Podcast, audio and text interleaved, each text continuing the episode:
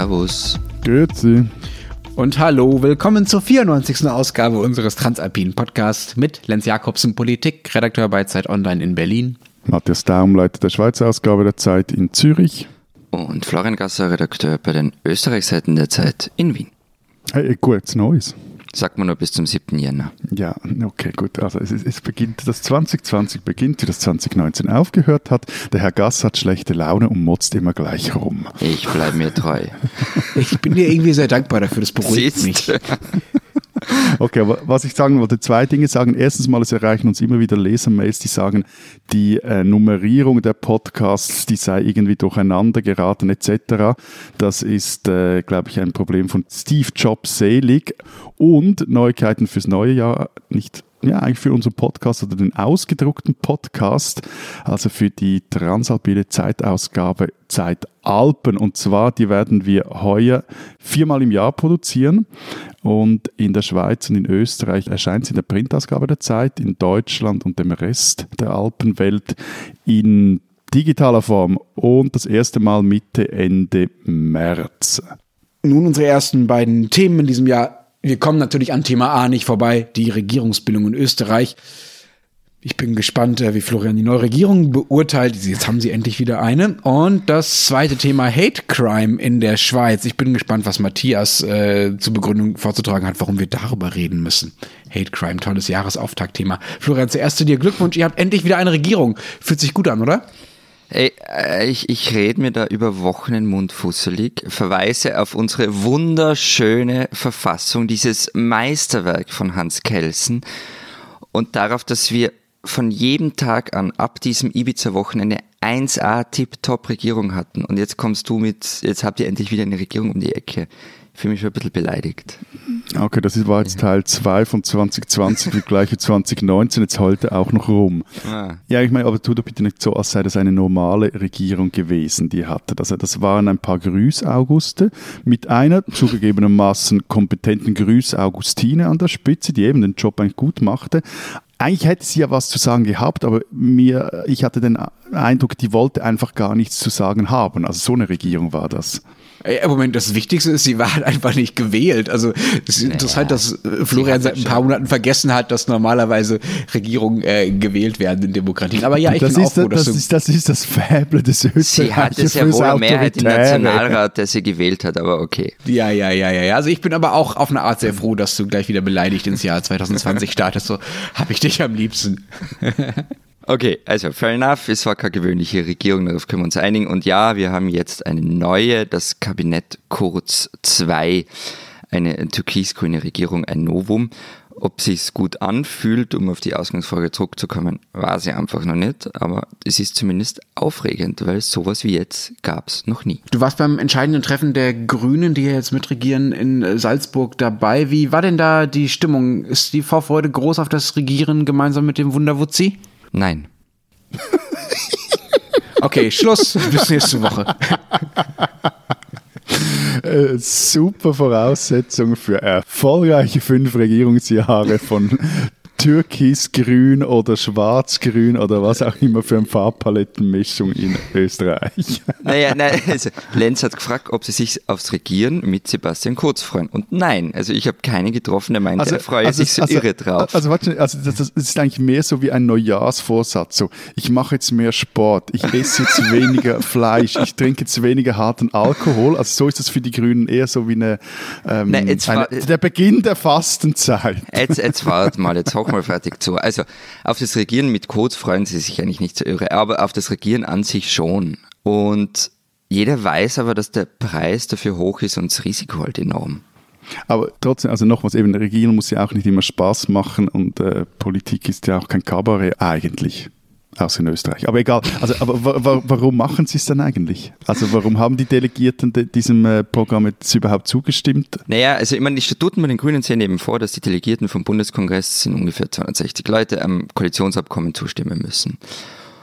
Und es schien kurz so, als würde es da einiges an Zoff geben, denn gerade im Asylbereich haben halt die Grünen Federn gelassen. Ähm, da stehen Dinge im Programm, gegen die werden sie früher wirklich auf die Straße gegangen. Okay, aber, aber ich meine, am Schluss waren das ja sowjetische Zustimmungsraten. Also wir waren da irgendwie bei 90 Prozent und äh, also mhm. deine WhatsApp-Nachrichten am vergangenen Samstag, die mich erreicht haben, also wie soll ich jetzt das nicht sagen? Also ich, er hat sich einfach furchtbar gelangweilt. Er hat sich grauenhaft gelangweilt. Also, genau, also es gab am Ende ja nur 15 Gegenstimmen. Und es war, also erstens war klar, wenn das Ding abgeschossen wird, dann sind die Grünen einfach viele Jahre als mögliche Regierungspartei erledigt. Also mit denen will dann keiner mehr Regierungsverhandlungen machen. Also so quasi wie die F FDP in Deutschland. Wahrscheinlich, ein bisschen, ja. Ähm, sie haben sich kritische Delegierte in den Tagen vorher ziemlich zur Brust genommen. Also ich war zum Beispiel selbst dabei, als einem dort gesagt worden ist, hey, vielleicht bist du einfach in der falschen Partei. Und es war aber in dem Moment, wo ich daneben war, also ich will gar nicht wissen, welche Worte da gefallen sind, wenn kein neugieriger Journalist daneben sitzt. Ähm, dann haben sie direkt vor dem Kongress den Druck so ein bisschen aus dem Kessel genommen, indem sie da ähm, drei Stunden lang Informationsstände für Delegierte aufgebaut hatten, wo die Verhandler Rede und Antwort standen. Journalisten durften da nicht rein. Und drittens war einfach das Argument, wir dürfen diese Regierung nicht der FPÖ überlassen. Und das war für viele überzeugend. Aber ich meine, klar, es sind die Grünen und dort wurden Reden geschwungen, die es in sich hatten. Eine Delegierte sagte etwa, und das ist jetzt das wörtliche Zitat, wir werden alles dafür tun, dass Kurz abgewählt und die Linke gestärkt wird. Kurz ist ein autoritärer Machtpolitiker und ein Blender. Wir werden arbeiten, dass dieser Mensch und seine Partei aus der Regierung verschwinden. Ja, das war am Ende zwar Minderheitenposition, aber einfach wird es für die Führungsriege sicher nicht die Partei irgendwie auf Linie zu halten. Und, und wie ist es eigentlich mit all diesen Spaltpilzen, äh, Betonung auf Pilzen, die die äh, Grünen jetzt über Jahre lang äh, eben versucht haben zu trennen? Gibt es sie noch oder die sind weg? Also dieses Intrigenhafte? Ja, also ich meine, Peter Pilz, auf den du jetzt ansprichst, der sich abgespaltet hat vor zwei Jahren, der hat ein Interview gegeben, man soll dem nicht zustimmen. Aber an und für die sind jetzt mal alle nicht mehr in der Partei und weg. Mal schauen, ob neue nachkommen. Äh, mir kam ja zu Ohren, dass sich einige, du hast vorhin von so einem Backstage-Bereich mit diesen Infoständen mm. erzählt, dass sich da einige Journalisten reinschleichen wollten. Das sind nur Gerüchte. Alles Gerüchte. Aber, es, es, gab da das Gerücht, dass ein Zeitjournalist sich einen Taliban-Bart ankleben wollte, damit er da reinkommt. Hat das jetzt geklappt? Nein, es war wohl ein Fehler, den Bart daheim zu lassen. Aber äh, interessant auch, dass man, dass man sich ein Taliban-Bart ankleben muss, um auszusehen wie ein österreichischer Grüner. Ich habe nochmal nachgeschaut, äh, Florian, was du damals äh, wenige Stunden nach der Wahl in unserem Sonderpodcast, den wir beide ja gemacht haben, äh, dazu gesagt hast. Wobei, das ist, das ist jetzt richtig gemein. Ja, ja, ja, ja, ja, ja, ja, ja. Gemein.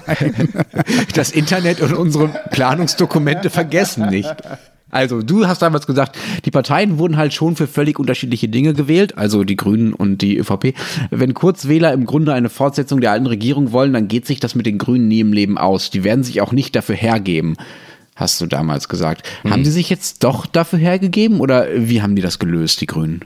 Es interessiert mich mein Geschwätz von gestern. Fangen wir mal so. Sehr viel. Nein, also die Aussage stimmt nach wie vor. Also egal welche Untersuchung man sich anschaut, äh, die Wählerinnen und Wähler von Grün und FPÖ sind in fast allen Themen unterschiedlicher Meinung. Und das war wohl auch der Grund dafür, dass die Regierungsverhandlungen angeblich öfter mal auf der Kippe gestanden sind. Und am Ende, und das war für uns gelernte Österreicher das Überraschende, kam kein Programm heraus, wie wir es sonst kennen, das einfach Minimalkompromisse drin hatte, sondern ist halt zu einem großen Teil ein ÖVP-Programm und zu einem kleineren Teil ein grünes Programm. Also du, du hast in deinen, deinen äh, Text über diesen Bundeskongress für Zeit Online übertitelt mit Kaufe Klimaschutz, Opfere Asyl. Genau, also das meine ich damit. Also bei Asyl, Migration, Integration ist es eigentlich in weiten Teilen ein pures ÖVP-Hardliner-Programm. Also ein paar Beispiele, die Betreuung von Asylweibern wird verstaatlicht, auch die Rechtsberatung, das Kopftuchverbot für Schülerinnen wird ausgeweitet, gegen den politischen Islam soll verstärkt vorgegangen werden. Ähm, dann steht sogar die sogenannte Sicherungshaft drinnen. Das war so ein Lieblingsprojekt des früheren FPÖ-Innenministers Herbert Kickel. Die sieht vor, dass Personen, bei denen Tatsachen die Annahme rechtfertigen, dass sie die öffentliche Sicherheit gefährden, einfach eingesperrt werden können. Die künftige Justizministerin Alma Sadic meinte damals noch als Oppositionsabgeordnete dazu, Diese mm, Präventivhaft öffnet Tür und Tor für Missbrauch und Willkür. Die Entwicklungen zu einem autoritären Unrechtsstaat werden wir mit Sicherheit nicht mittragen. Also, und das ist natürlich jetzt schon bitter, wenn man das jetzt im eigenen Regierungsprogramm stehen hat. Allerdings äh, mit dem Zusatz versehen, dass die Sicherungshaft verfassungskonform sein muss. Ähm, daran ist sie unter Kickel gescheitert. Oh, und was haben die Grünen dafür bekommen? Klima- und Umweltpolitik. Also es läuft darauf hinaus, dass Österreich bis 2040 äh, klimaneutral werden soll. Flüge werden teurer, CO2-Bepreisung soll kommen, ökologische Steuerreform und so weiter.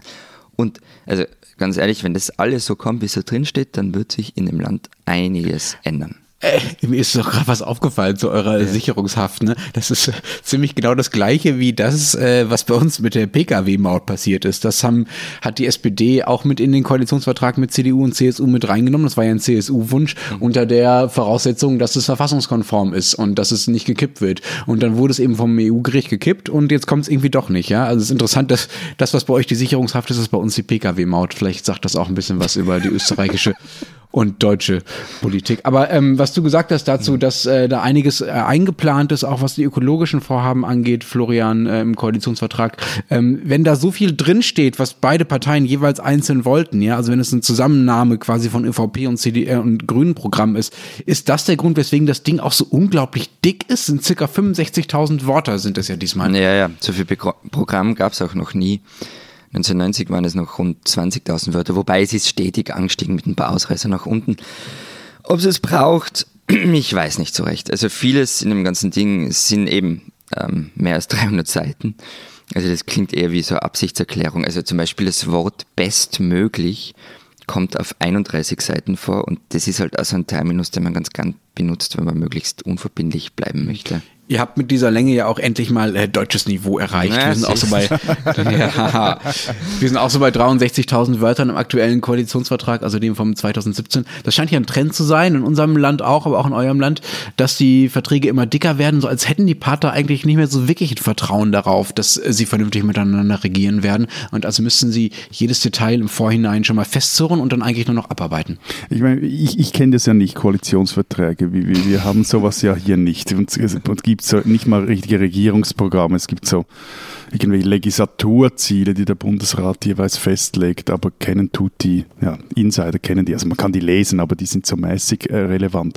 Ähm, ja, aber du, hast sie kennen, du hast sie nur wegen dem Podcast mal kennengelernt, wegen einer Vorbereitung, nicht? Ja, ja, aber das ist so, das eben, das ist so wirklich irgendwie, äh, egal, Neujahrsvorsätze. Aber was mich wundernehmen würde, wenn jetzt diese, bei euch diese Koalitionsverträge schon so dick und detailliert sind, was passiert denn, wenn die nicht eingehalten werden? Nix. Also ernsthaft? Naja, also du meinst, dass man es einklagen kann, oder wie? Nein, genau, einfach, also du machst ja, ich mache ja meistens einen Vertrag und äh, damit ich auch, wenn der Vertragspartner den Vertrag bricht, dass ich da irgendwas dagegen unternehmen kann. Also, das sind natürlich politische Absichtserklärungen, mehr nicht. Und es ist eine politische Frage, was passiert, wenn äh, genau. der verletzt wird. Ne? Also natürlich äh, kann sich jede Partei jederzeit entscheiden, wenn die andere aus ihrer Sicht vom Koalitionsvertrag abweicht, zu sagen, nö, dann stellen wir jetzt die Vertrauensfrage, so würde das mhm. bei uns mhm. funktionieren, und kündigen die Koalition, dann ist es halt vorbei. Aber das kann man nicht, also das ist ja kein juristisches Gebilde, weil es ja keine juristische Grundlagen gibt, auf der man da irgendetwas einklagen könnte. Es ist vieles einfach gar nicht durchgerechnet. Da steht halt dann drinnen, wir wollen XY finanzieren. Also was weiß ich, ein neues Jahresticket in Österreich und ähm, steht nicht drin, wie das finanziert werden soll. Am krassesten finde ich ja, um mal bei zu einem Koalitionsvertrag zurückzukommen, Florian, die Stelle, wo die Grünen der ÖVP einfach mal zugestehen, dass die in der Asyl- und der Migrationspolitik auch ohne sie, also ohne die Grünen stimmen kann, wenn sie sich da nicht einigen. Also genau die Punkte, die du vorhin angesprochen hast, Florian, die ja an sich schon krass sind. Und wenn die ÖVP was noch krasseres vorhat und die Grünen dann irgendwann sagen, nö, machen wir jetzt nicht mehr mit, dann könnte Kurz mit der FPÖ zum Beispiel einfach wieder seine Anti-Ausländer-Linie aus äh, aus der vorherigen Regierungszeit durchziehen. Die Grünen müssten das hinnehmen. Das finde ich schon krass, weil die Idee von den Koalitionen, zumindest in unseren Ländern, äh, in der Schweiz natürlich nicht, ist ja, dass die Parteien die Teil der Koalition sind, bei den Dingen gemeinsam stimmen, ja, damit sie eine verlässliche gemeinsame Mehrheit haben und eben auch bei den Dingen, bei denen die eine Partei vielleicht nicht so begeistert ist, trotzdem mitstimmt. Und wenn die Grünen der ÖVP jetzt einen Freifahrtsschein geben, dann widerspricht das doch dem Prinzip von so einer Koalition. Aber, aber eine Koalition soll doch einfach irgendein, sollte einfach irgendeine Mehrheiten oder soll irgendwelche Mehrheiten schaffen, so im Plural. Also ich, ich finde ehrlich gesagt diesen, diesen offenen Beziehungspassus, ich finde den, ich find den ganz reizvoll.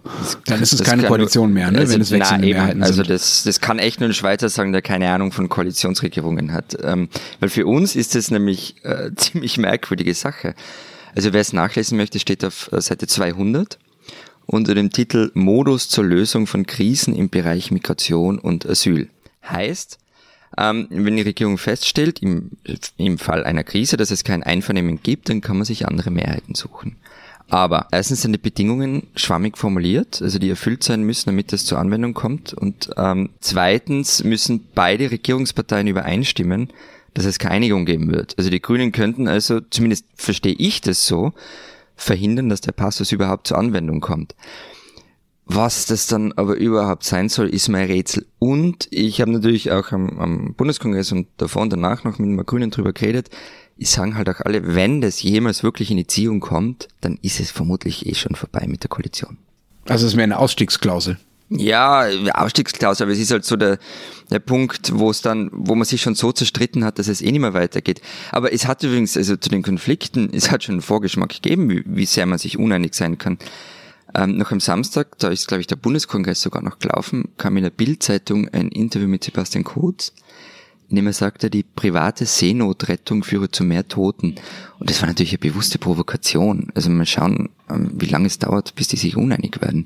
Und apropos Bildzeitung Lenz, was mir schon erstaunt hat, war, wie sehr ihr euch in Deutschland über diese neue Regierung gefreut habt. Ja, also dass die Bild-Zeitung das, äh, das absolut größte Kurz-Fan-Organ ist, äh, Eh. das müsste ja bis zu euch mittlerweile durchgedrungen sein. Aber mich hat das auch gewundert, weil es eben nicht nur die Bild-Zeitung war. Ich habe mal drei Kommentare rausgesucht aus äh, deutschen Medien, die nicht gerade als Kurz- oder ÖVP-Fans gelten. Zum Beispiel die Süddeutsche Zeitung, die schreibt, Kurz kann auch anders.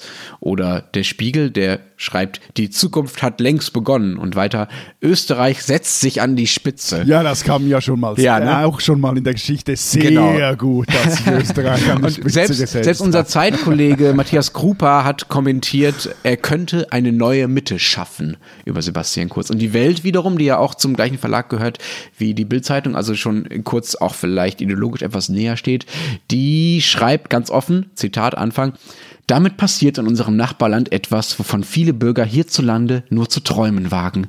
Ein Aufbruch in eine neue politische Ära, gestaltet von zwei proeuropäischen Parteien, die als klare Sieger aus der jüngsten Wahl hervorgegangen sind. Eben falsch ist das ja, sind diese Analysen ja alle äh, nicht unbedingt, aber es ist schon etwas. Äh, also ich finde die Idee eigentlich sehr spannend, dieses äh, konservativ-grüne Projekt, Ja, aber dass absolut. über, überall so diese Sehnsucht nach diesem smarten, ich will jetzt nicht sagen starken Mann, halt auch noch so durchdrückt, das finde ich schon auch etwas äh, komisch. Sag ich mal so. Mich hat die Tonlage da auch ein bisschen überrascht, wobei man natürlich sagen muss, es gibt einen äh, realpolitischen Hintergrund für diese, für diesen Fokus, den die deutschen Medien gerade auch auf dieses türkis-grüne Projekt haben, nämlich, dass Schwarz-Grün in Deutschland auch eine Option ist. Ja, also auf Landesebene gibt es das schon, auf Bundesebene wird es immer wieder herbeigeschrieben, aber hat noch nie so wirklich funktioniert. Deswegen, das wäre auch meine äh, entscheidende Frage dann an dich, Florian. Wie sehr taugt denn das, was da gerade bei euch passiert oder gerade bei euch anfängt, deiner Einschätzung nach als Blaupause für auch die deutsche Politik und für mögliche schwarz-grüne Projekte in Deutschland? Also es fängt ja mit was ganz Trivialem an, es braucht eine Mehrheit dafür und die hat es ja zuletzt, glaube ich, in Deutschland nicht gegeben. Und ob es eine Blaupause sein kann, das hängt davon ab, was die nächsten Jahre passiert. Also raufen die sich wirklich zusammen? Schaffen sie eine Form des Zusammenregierens hinzukriegen, in der man sich nicht alles gefallen lassen muss? Also äh, gerade die grünen Abgeordneten werden nicht alle schlucken, was die ÖVP sagt. Da bin ich mir ganz sicher. Aber eben kriegt man eine Form des Zusammenregierens hin, wo das möglich ist und trotzdem was weitergeht, dann ja, dann glaube ich schon, dass es ein Vorbild sein kann. Oder wird es die dritte Regierung, die von Sebastian Kurz gesprengt wird, ähm, dann wohl eher nicht. Diesen Schweizer sollten Sie kennen. Markus Leitner kennt kaum ein Schweizer, aber vielleicht kennt ihn bald die ganze Welt. Denn Leitner, der ist Schweizer Botschaft in Teheran und damit auch der offizielle Pössler zwischen dem Iran und den USA. Und das kam so, 444 Tage lang, also vom 4. November 1979 bis zum 20. Januar 1981, wurden in der amerikanischen Botschaft in Teheran 52 Diplomaten als Geiseln gehalten. Das war die Besetzung der Botschaft durch iranische Studenten. Daraufhin brachen die USA die diplomatischen Beziehungen zum Iran ab und erst nachdem die Geiseln freigelassen wurden, also seit 1981, 80, vertritt die Schweiz als Schutzmacht die US-amerikanischen Interessen in Teheran. Dafür wird der Schweizer Botschafter immer wieder ins iranische Außenministerium zitiert. Sei es, weil das iranische Basketballnationalteam bei der Einreise in die Staaten schlecht behandelt worden sein soll, sei es, weil ein amerikanisch-iranischer Journalist unter Spionageverdacht jahrelang in einem iranischen Kerker eingebuchtet wird, oder sei es, weil die USA, wie wir wissen, wie jüngst geschehen, kurz mal den zweitmächtigsten Iraner, also General Soleimani, mit einem Drohnenangriff im Nachbarland Irak getötet haben. Und das, also diese Pösteldienste, das funktioniert dann so. Die Schweizer, die werden in Teheran oder in Washington per Telefon informiert, dass ihre Dienste gefragt seien. Und dann holt ein Mitarbeiter der diplomatischen Vertretung die Mitteilung beim jeweiligen Außenministerium ab, also in Washington bei den Amerikanern, in äh, Teheran bei den Iranern und schickt sie über einen verschlüsselten Kanal nach Bern und an die jeweils andere Botschaft in den USA oder im Iran. Dort wird dann die Mitteilung dekodiert, ausgedruckt und dem entsprechenden Außenministerium wiederum übergeben. Die Schweizer wissen also, was die beiden Erzfeinde sich jeweils zu sagen haben, aber sie müssen schweigen allen voran Markus Leitner, Botschafter der Schweiz im Iran und ein Schweizer, den Mann, den die Welt kennen sollte.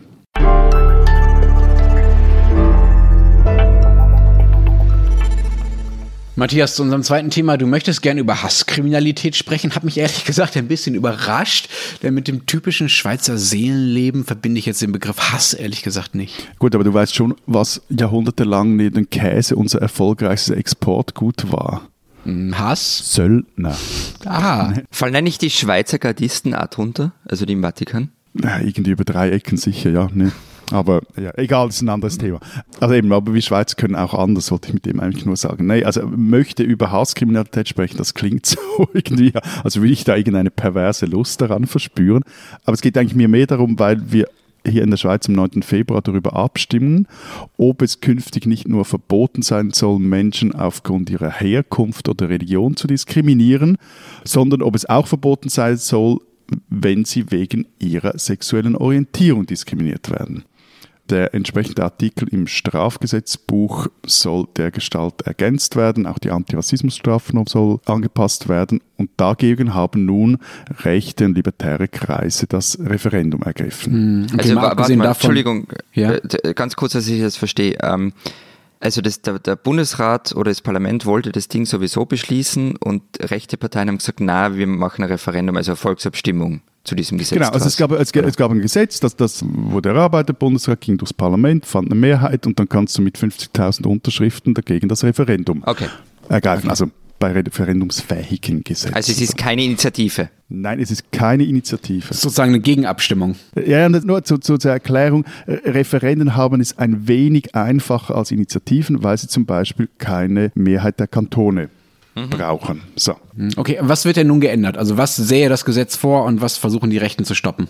Heute ist es so, also will zum Beispiel ein äh, Schweizer Nachtclubbesitzer den Partytempel zur, Zitat, schwulenfreien Zone erklären, darf er das. Oder wenn ein evangelikaler Konditor sich weigert, eine Hochzeitstorte für ein lesbisches Paar zu backen, dann ist es okay. Und zwar aus dieser, auch wenn er das so begründet, ich backe nicht für Lesben.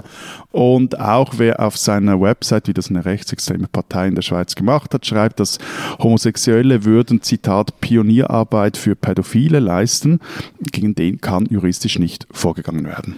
Das finde ich schon krass, dass es bisher bei euch erlaubt war. Ne? Also das ist, das ist echt irre. Meine, bei uns steht das im Grundgesetz. Das ist einfach Diskriminierungsverbot. Punkt. Fertig aus. Also dafür muss man kein extra Gesetz machen. Und die Beispiele, die du gerade genannt hast, hast du dir die ausgedacht oder nee, gab's die nee, wirklich? Nee, nee, nee. Also, die, die, ähm, also meine Kollegin Barbara Achermann hat in der letzten Ausgabe der Zeit Schweiz darüber geschrieben und die gab es alle, diese Beispiele. Unfassbar. Schwulfreie Zone. Krass. Also äh, Ist das denn ähm, bei, bei euch in der Schweiz jetzt endlich deshalb so weit, äh, weil es besonders viele Beispiele gibt, wie die von der schwulenfreien Zone in der Disco? Also hat die Diskriminierung zugenommen und deshalb äh, hat der Bundes hat, haben die, hat die Regierung und das Parlament sich mal dazu durchgerungen, dieses Gesetz zu machen oder wie kommt es jetzt dazu? Äh, also ganz ehrlich gesagt, es ist schwierig zu sagen. Gerade heute, jetzt äh, ist ja das Dienstag, wenn wir den Podcast aufnehmen, da ist auf der Titelseite von 20 Minuten äh, Covers, das ist die wichtigste, der größte Gratiszeit Zeitung hier steht, dass die Gewalt gegen, gegen Schwule zugenommen hat. Da werden aber vor allem ähm, Aktivisten aus der LGBT-Szene zitiert. Das Problem ist einfach, es gibt kaum belastbare Zahlen zu Hate Crimes und Diskriminierungen aufgrund der sexuellen Präferenzen. Meine These ist, zum einen ist die gesellschaftliche Akzeptanz, das klingt jetzt etwas widersprüchlich, die gesellschaftliche Akzeptanz von Hasskriminalität gegen Schwule und Lesben in den vergangenen Jahren drastisch gesunken und zwar zu Recht. Also so im Stil von, hey, das gibt's, das geht einfach nicht. So. Und zum anderen gibt es halt auch immer wieder aufsehenerregende Fälle von Gewalt gegen Schwule und Lesben. Wobei eben die vermutlich auch mehr Aufmerksamkeit zu Recht erhalten, weil es diesen Konsens gibt, dass, dass solche Taten einfach völlig daneben sind. Und gleichzeitig ist es natürlich so, wenn du, ich erzähle auch noch ein paar Beispiele, wenn du Aufmerksamkeit, äh, nach Aufmerksamkeit lächst, dann nachher wissen ein paar Durchgeknallte halt auch, wie sie die erhalten und wissen auch, dass sie damit gegen ein äh, äh, ja, gegen neue gesellschaftliche Konventionen verstoßen, wenn sie wie zum Beispiel 2019 Zürich nach der Gay Pride äh, ein händchenhaltendes Pärchen auf dem Nachhauseweg verprügeln oder wenn sie einen Infostand einer LGBT-Gruppe überfallen und demolieren. Es gab dann ein entsprechendes Video dazu, das hier über alle Online-Portale lief. Oder einen ganz krassen Fall von Homophobie, die hat dem mein vorhin schon erwähnte Kollegin Barbara Achermann aufgeschrieben in der vergangenen Ausgabe der Zeit Schweiz. Also da wurde im Mai 19 ein heute 18-jähriger, Stivan A. heißt er, von seinem eigenen Vater fast erstochen, weil er schwul ist. Ich muss dazu sagen, dass das Verfahren läuft, also die Gerichtsverfahren war noch nicht, der Vater, Vater ist noch nicht verurteilt, also gilt auch hier immer noch die Unschuldsvermutung, aber die Indizien oder also es ist eigentlich recht klar, was da passiert ist. Also das sei, ich lese jetzt hier kurz aus diesem wirklich finde ich erschütternden Porträt vor. Also um halb neun sei er an jedem Mittwochmorgen aus dem Schlaf gerissen worden von seinem Vater dann sagt dann äh, Stivan, er kniete auf mir und schrie mich auf Kurdisch an, tu Schwuli, du bist schwul. In der Hand habe er das Küchenmesser gehalten, mit dem er sonst das Fleisch zerkleinerte. Während er mich schnitt, flehte ich ihn an, aufzuhören. Die Halsschlagader wurde nur knapp verfehlt, die Luftröhre verletzt. Er habe sich gewehrt mit Füßen und Händen, Armen und Beinen, habe es irgendwie zur Haustür geschafft, sei mit klaffenden Wunden und nacktem Oberkörper vorbei an einem Gemüsegarten bis zur Wohnung der Nachbarn gerannt. Diese hätten ihm dann erste Hilfe geleistet. Der Helikopter der Rega, der Rettungsflugwacht, landete auf dem Rasen neben den alten Obstbäumen. Er erinnert sich noch, wie ein Sanitäter übers Gesicht streichte und sagte, alles wird gut. Wow. Ähm, das, was du da jetzt beschrieben hast, Matthias, das ist ja aber jetzt schon schwere Körperverletzung oder sogar versuchter Totschlag oder versuchter Mord oder was auch immer, wie auch immer das dann juristisch einzuordnen ist. Aber genau, das ist ja genau, jetzt schon genau, eine genau. Straftat. Ne? Deswegen nochmal die Frage, was folgt denn daraus, wenn es jetzt für diese Art von Straftaten nochmal einen extra Paragraph im Strafgesetzbuch gibt? Das äh, ändert ja erstmal nichts daran, dass es überhaupt bestraft wird, weil das würde es ja eh schon. Und es verhindert ja auch erstmal noch keine andere Straftat. Also es müsste ja parallel dazu, wenn man was dagegen tun will, auch ein, eine Art Präventionsprogramm geben oder zumindest eine neue kriminalistische Verfolgungsstrategie oder irgendwas. Genau, also das gilt ja für jeden Artikel im Strafgesetzbuch. Also wenn du entweder du musst ihn mal anwenden und äh, dann kannst du mal Leute verurteilen deswegen, aber verhindert hast du eine Tat einfach mit dem reinen Artikel natürlich noch nicht. Aber was schon ist, es, es schafft ein anderes gesellschaftliches Klima beziehungsweise ein gesellschaftliches Klima, das eigentlich schon herrscht, wird jetzt in juristische Buchstaben gegossen oder definiert. Also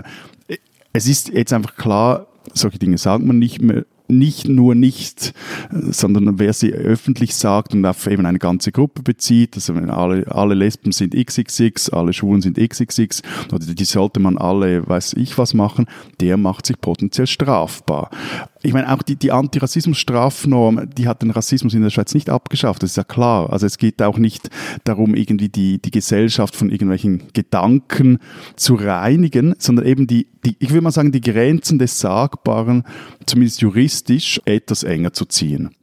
Und das finde ich eigentlich gar nicht so eine, eine, eine dumme Idee.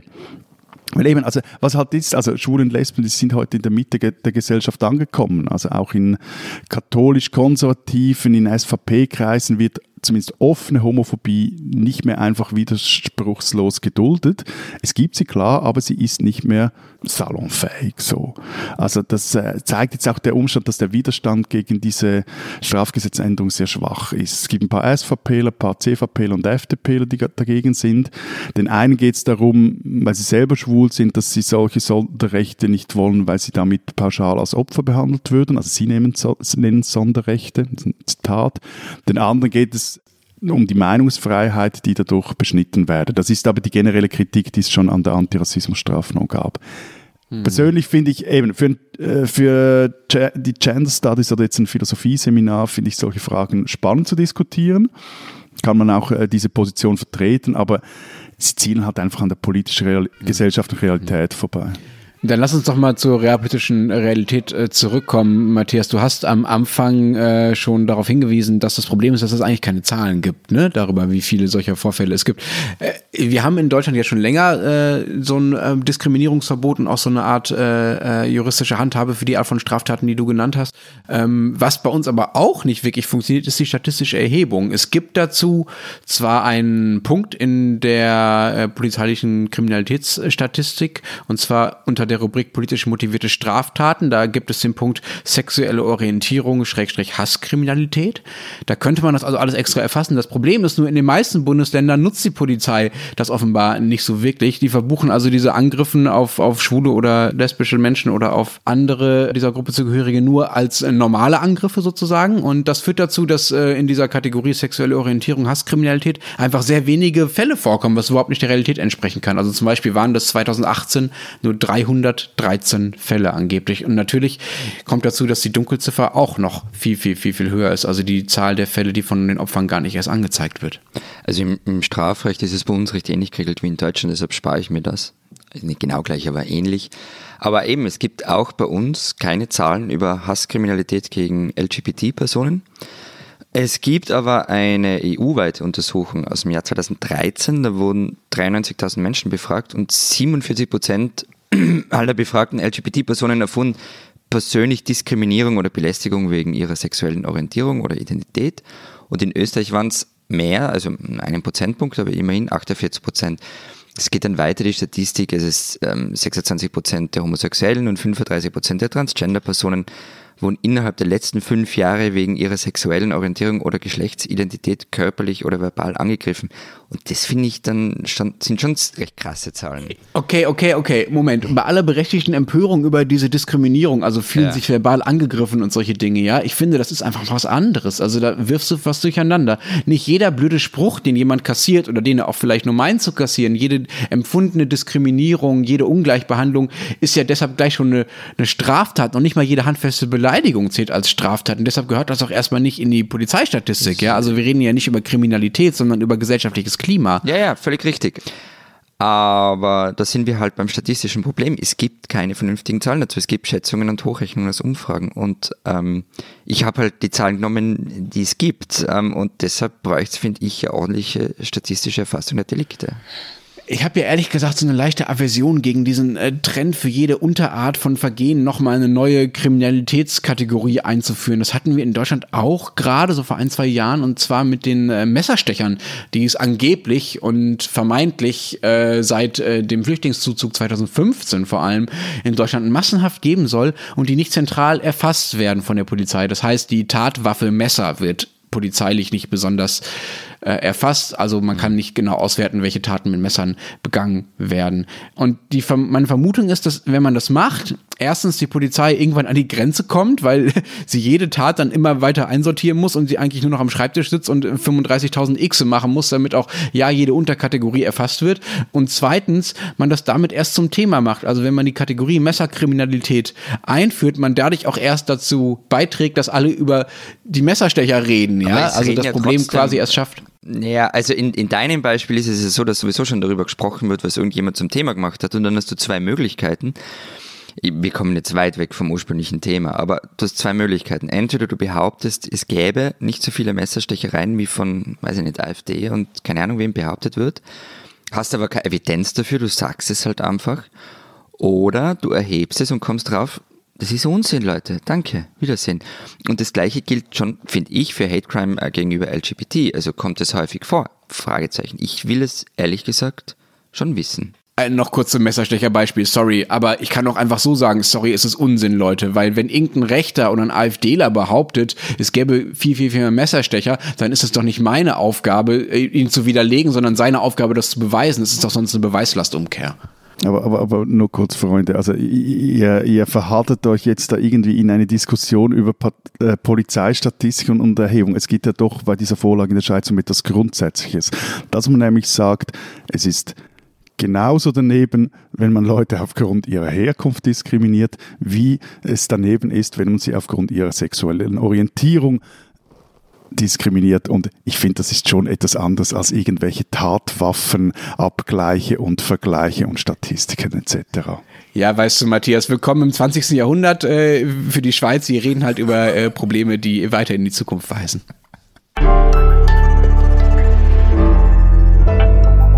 Die spinnen, die Deutschen. Normalerweise verkauft Philipp Siefer mit seinem Startup Einhorn vegane, bunte Kondome in Chips-Tüten. Auch schon ziemlich spinnend, aber hätte er es doch dabei belassen. Er hat es leider nicht dabei belassen, er hat sich stattdessen eine Bürgerinnenversammlung in Berlin ausgedacht, bei dem die angeblich größte Krise der Menschheit, gemeint ist die Klimakrise, aber eigentlich auch die soziale Ungleichheit und alles, was einem sonst noch so als Problem einfällt, das alles soll also bekämpft werden bei dieser Bürgerinnenversammlung. Das klingt nach einer überambitionierten Demo. Tja, Sifa wäre wohl kein Startup-Gründer, wenn er da nicht anders rangehen würde. Er hat daraus eine Crowdfunding-Kampagne gemacht. Das Starter-Paket bei diesem Demokratie-Event kostet 29,95 Euro. Dafür darf man dann Reden anhören von beispielsweise Luisa Neubauer, der bekanntesten deutschen Fridays for Future-Aktivistin, und man darf Petitionen an dem Bundestag gemeinsam unterschreiben. Und zwar zusammen mit 90.000 anderen zahlenden Gästen im Berliner Olympiastadion. Nun ist es erstens vielleicht keine besonders gute Idee, ein Preisschild an politisches Engagement zu hängen, damit auch ja alle die ausgeschlossen werden, die vielleicht eh schon nicht so gut auf die Klimaaktivisten zu sprechen sind, weil sie deren Verbots- und Verteuerungsträume nicht zahlen können oder wollen. Und zweitens käme einem mit ein bisschen historischer Bildung vielleicht auch der Gedanke, dass das von den Nazis für ihre Olympia-Inszenierung gebaute Berliner Stadion vielleicht nicht der beste Ort ist, um mal mit 90.000 Leuten eine neue deutsche Bewegung zu gründen. So. Nicht so Philipp Siefer. Dem kann dieser Gedanke nicht. Und zusätzlich erklärte er gerade in einem Interview auf die Frage, ob denn auch Nazis bei seinem Event willkommen wären. Zitat, ja, also wenn Sie sich konstruktiv an der Lösung der Probleme, die wir genannt haben, beteiligen möchten. Lieber Philipp Siefer, liebe Menschen vom Demokratie-Event im Olympiastadion, ihr spinnt doch.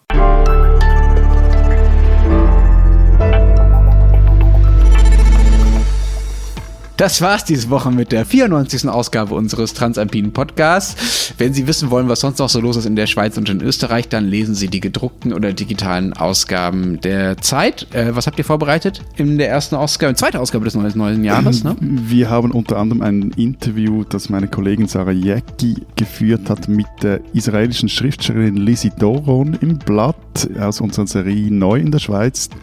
Die war nämlich Gastdozentin hier in Bern und allein die Einstiegsfrage lohnt sich, dieses Gespräch zu lesen. Die lautet nämlich, Frau Doron, wie schlecht geht es Ihnen in der Schweiz? Und bei uns gibt es ein Porträt über Helene Klar, die wohl bekannteste Scheidungsanwältin Österreichs. Meine Kollegin Judith Inhofer hat sie getroffen. Und wenn Sie wissen wollen, was in Deutschland so los ist, dann lesen Sie einfach den Rest der gedruckten Zeit oder natürlich Zeit Online. Und wenn Sie uns nächste Woche wieder hören, dann freuen wir uns sehr. Bis dahin sagen wir Vielen Dank. Adieu. Und tschüss.